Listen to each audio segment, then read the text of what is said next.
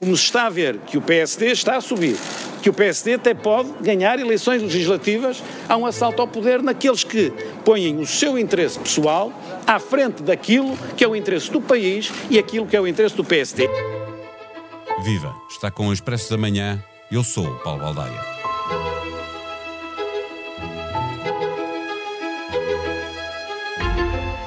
Quando chega a altura de um partido escolher o líder que vai disputar eleições, já se sabe que os exércitos não poupam nas palavras. Assalto ao poder, golpe palaciano, estão todos meios loucos. Quase seria possível fazer um podcast só a repetir frases marcantes de um Conselho Nacional que se prolongou madrugada fora. Seria possível, mas seria igualmente fastidioso em mais uma reunião magna e entre congressos de um partido de direita que é suposto ter saído bem das últimas eleições, mas que aparece nesta fase fortemente dividido. A noite começou com uma derrota pesada para Rui Rio. A sua proposta de adiar as eleições diretas foi chumbada com 70 votos contra 40. O Conselho Nacional nem deu prioridade à análise dos resultados das autárquicas, como pretendia a direção, e passou, como pretendia Paulo Rangel, diretamente para a marcação das eleições diretas. Serão no dia 4 de dezembro, dia em que se assinalam 41 anos da morte de Sá Carneiro. O jornalista do Expresso, Vitor Matos, esteve a acompanhar este longo Conselho Nacional e foi madrugada dentro que fizemos esta conversa. O Expresso da Manhã tem o patrocínio do BPI. É tempo de recuperar a economia. O BPI é o parceiro da sua empresa no plano de recuperação e resiliência. BPI, um banco para as empresas. Viva Vitor Matos. Já toda a gente se foi embora nesta altura em que estamos a gravar a conversa ou ainda andam por aí conselheiros? Não, não andam conselheiros. Eu estou na sala onde decorreu o Conselho Nacional, num hotel do Marquês de Pombal, e a sala está uh, absolutamente vazia. Eh, Rui Rio foi para, para este Conselho Nacional eh, sem garantia de vitória, é claro, mas convencido que poderia fazer um controle de danos aqui, diria, onde podia vencer, como tinha acontecido no início de 2019, num Conselho Nacional com, com Luís Montenegro. Mas isso não aconteceu. Sentiu-se no líder e nos seus apoiantes o peso desta derrota? Sentiu-se bastante. Uh, aliás, primeiro é preciso termos em atenção que líderes no PSD não perdem conselhos nacionais. Uh, se me puser a pensar quando é que um líder perdeu uma votação assim importante num Conselho Nacional, não me consigo lembrar. E se olharmos para esse famoso, esse célebre uh, Conselho Nacional de janeiro de 2019, em que Rui Rio fez uma moção de confiança portanto, contra, estava a ser desafiado pelo Luís Montenegro. Rui Rio ganhou 75-50. Ora, Rui Rio acaba de perder aqui 70-40. Ou seja, isto é um sinal muito claro uh, que as estruturas do partido uh, já não estão com o líder e rejeitaram e querem ir a eleições. Ele à saída, ele à saída deu a entender que o peso da, da, da derrota, a forma como ela aconteceu, eh, que eh, contariam na decisão eh, que ele ainda não anunciou qual seria, não é? Sim, ele disse com uma intuação qual uma graça dizer discordo profundamente, sim, muito sublinhado, da decisão do Conselho Nacional, uh, acha que é uma irresponsabilidade do partido ir para eleições sem ter a certeza do que é que pode acontecer. Uh, e ele vai pensar, uh, diz que vai pensar sobre isso, que é um elemento que lhe faltava para fazer a ponderação. E eu admito que ele põe a hipótese de não avançar, se vir que há muitas estruturas do partido que estão a virar para Paulo Rangel.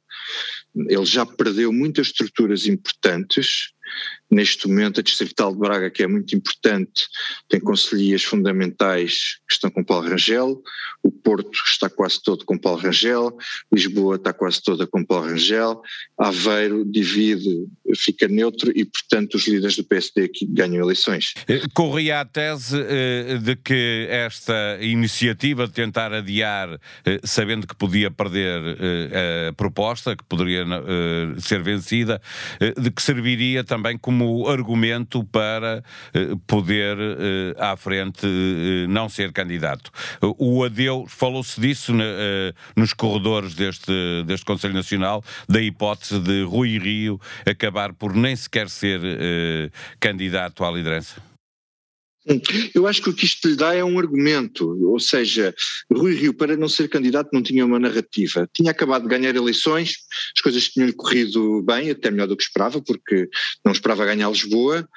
Um, e se ele tivesse farto e se achasse que as estruturas não estavam com ele, ele tinha alguma dificuldade em dizer que não ia uh, às eleições. Uh, não tinha uma justificação muito plausível. Uh, neste caso, acaba por ter, se quiser não ir, ter uma narrativa para justificar e dizer que não concorda com uma decisão de uma responsabilidade destas e se o partido quer tomar uma decisão destas, a responsabilidade é do partido. Ele fez o que fez, deixou o partido melhor do que encontrou, prestou um serviço já ao país e ao PSD e, portanto, sai de consciência tranquila. Portanto, é um discurso que me parece uh, fácil de fazer uh, uh, se for essa a decisão. O se não for essa decisão, diz, diz. se não for essa decisão, vai, vai, vai ser difícil. Se não for essa decisão, a luta vai ser difícil. Não estou a dizer que o Rio perca, mas vai ter que. Está mais difícil do que estava. bastante. É, é, é mais difícil o, do que foi com Montenegro da outra vez. O, o, Conselho Nacional começou duro, com acusações de parte a parte, o que é normal, uhum. é, é, mas quando o essencial ficou resolvido, é, marcação de diretas e confirmação de que Paulo Rangel é, era candidato, também se percebeu que passaram a existir menos notícias cá para fora passou a ser de outra maneira ou as facas estiveram afiadas até à última intervenção? Hum. Tiveram, até certa altura. Eh, a entrada de Rui Rio foi a matar. Quer dizer, ele entrou aqui no Conselho Nacional a dizer que os adversários preparavam um assalto ao poder uh, e que estavam loucos. Aliás, usou uma expressão um bocadinho assim fora do que é costume na política. Parece que estão loucos, querem é meio, meio, meios loucos. Meio loucos, meio loucos. Pronto, não é totalmente loucos, mas meio. É uma dose que também serve. Bom, uh, e, e, e Paulo Rangel, quando entrou, eh, não respondeu no mesmo tom. Teve um tom completamente diferente e disse eu aceito as datas todas que o Conselho Nacional quiser. O que ficar decidido ficará decidido. E não quis entrar, não quis elevar o tom. Mas quando fez a sua intervenção, sim, elevou o tom. Houve aqui uma série de houve aqui uma série de conselheiros que fizeram intervenções mais duras, Pedro Rodrigues, Pedro Pinto, enfim, eh, são mais costumeiros. Sim, e, e já, vinham, tipo já vinham fazendo, não é? Mesmo antes do Conselho Nacional. Sim, é? mas, exatamente. Agora, Paulo Rangel é que foi uma surpresa desse ponto de vista, porque começa a sua intervenção. Elogiar Rui Rio pelo resultado das autárquicas eh, e depois faz um ataque que eu acho que podia que era desnecessário para um candidato que se quer apresentar eh, por cima destas coisas, eh, fez um ataque direto a, a David Justino, que é um vice-presidente do partido, que o acusou de deslealdade nesta última fase, antes dele avançar, um, e disse que desleal tinha sido ele e depois foi buscar histórias do tempo das uh, eleições europeias. Uh, enfim, foi assim uma pequena vingança uh, que não sei se caiu muito bem aqui. A seguir fez um discurso já de líder, uh, justificar o avanço com uma frase, ele, Paulo Rangel é bom fazer frases e soundbites, a dizer que isto não podia ser um partido de sofá, um partido à espera que eh, Costa caísse de podre e que tinha, sim, que era a ideia de Rui Rio, que ele se perde, no que no fundo era uma, uma tese pacificamente assumida por Rui Rio, ele não escondia isso e dizia, uh, falava nesses termos uh, muitas vezes, Um, e, portanto, Paulo Rangel defende, e aliás é o estilo dele, é uma, uma, uma oposição, um estilo muito mais, muito mais agressivo, um, muito mais agressivo, e, e, ele depois dá uma nota também a dizer que este tem que ser o partido da esperança e tal, pronto, já faz aquele discurso já a tirar para a frente.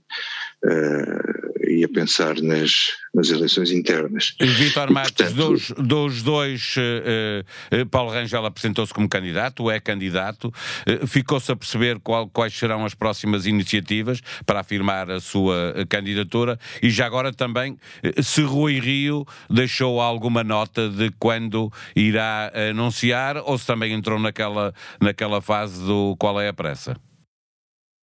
Uh, aliás, é engraçado porque Rui Rio teve assim uma espécie de qual é a pressa número dois, porque usou essa expressão dentro do Conselho Nacional e usou uma, porque já ou qualquer coisa assim, usou essa expressão quando chegou uh, ao Conselho Nacional. Portanto, Paulo Rangel amanhã fará, hoje fará um, um, um, às 5 horas uma apresentação ao país, uma conferência de imprensa uh, para anunciar a candidatura em público e Rui Rio vai pensar, vai meditar e suponho que para a semana ele uh, tomará uma decisão porque as eleições são muito perto, não há muito tempo, eu apostaria em segunda-feira, mas pode não ser segunda-feira. Uh, agora, há aqui outro dado na equação que é se Rui Rio não avançar, eu acho que é clarinho que Jorge Moreira da Silva será o outro challenger de, de o challenger de, de Paulo Rangel. Mas depois há aqui outra situação que eu acho que é preciso olhar para ela. A situação, a questão que Rui Rio levantou é séria e faz sentido se houver uma, uma se o governo cair e se houver eleições antecipadas, parece O Congresso do PSD será um grande comício em plena campanha eleitoral. Não será tão, tão mau como parece. Depende da data, porque pode, não pode não haver tempo para fazer Congresso e o líder pode ser que pode ter que tomar posse no Conselho Nacional e não no Congresso. Com o Congresso, com Congresso em janeiro, as eleições não serão antes de janeiro e, e, Marcelo Rebelo de Sousa, como Presidente da República, obviamente, que terá que ter isso em conta e, portanto, eh, as eleições, claro. 15 dias para trás, 15 dias para a frente. Uh... Mas repara, eu acho que tem vantagens e desvantagens. Tem a vantagem de aparecer um líder fresco, Vimos agora que apareceu ali uma figura fresca uh, em Lisboa e ganhou um poder desgastado, e, mas com inconvenientes, que, que é não ter um programa, não se lhe conhecer um pensamento estruturado, não ter o tempo que exige para se consolidar eh, desse ponto de vista e consolidar as estruturas do, no partido e as listas que as pessoas querem. E portanto eh, acho que também tem, quem quer que seja tem também essa fragilidade embora eu acho que seja mais, é mais perigoso, é mais perigoso para, para o poder, para poder do, do, que, do que se fosse a continuidade do Rio, penso eu. É outra história, outra conversa. Eu, por acaso, sou convencido que haverá orçamento, uh, uh, mas se não houver, o Rui Rio tinha razão. De acordo.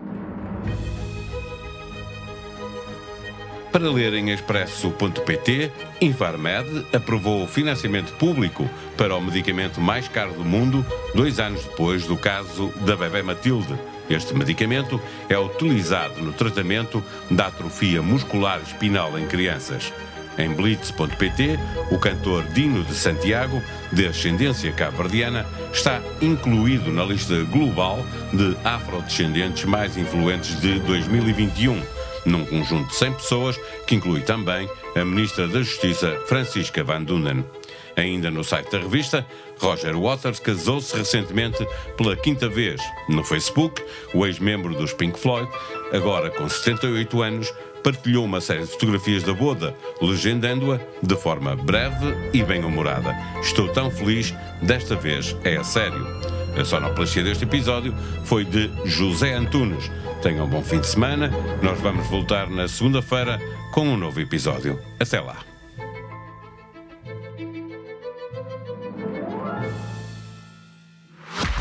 O Expresso da Manhã tem o patrocínio do BPI. É tempo de recuperar a economia. O BPI é o parceiro da sua empresa no plano de recuperação e resiliência. BPI, um banco para as empresas.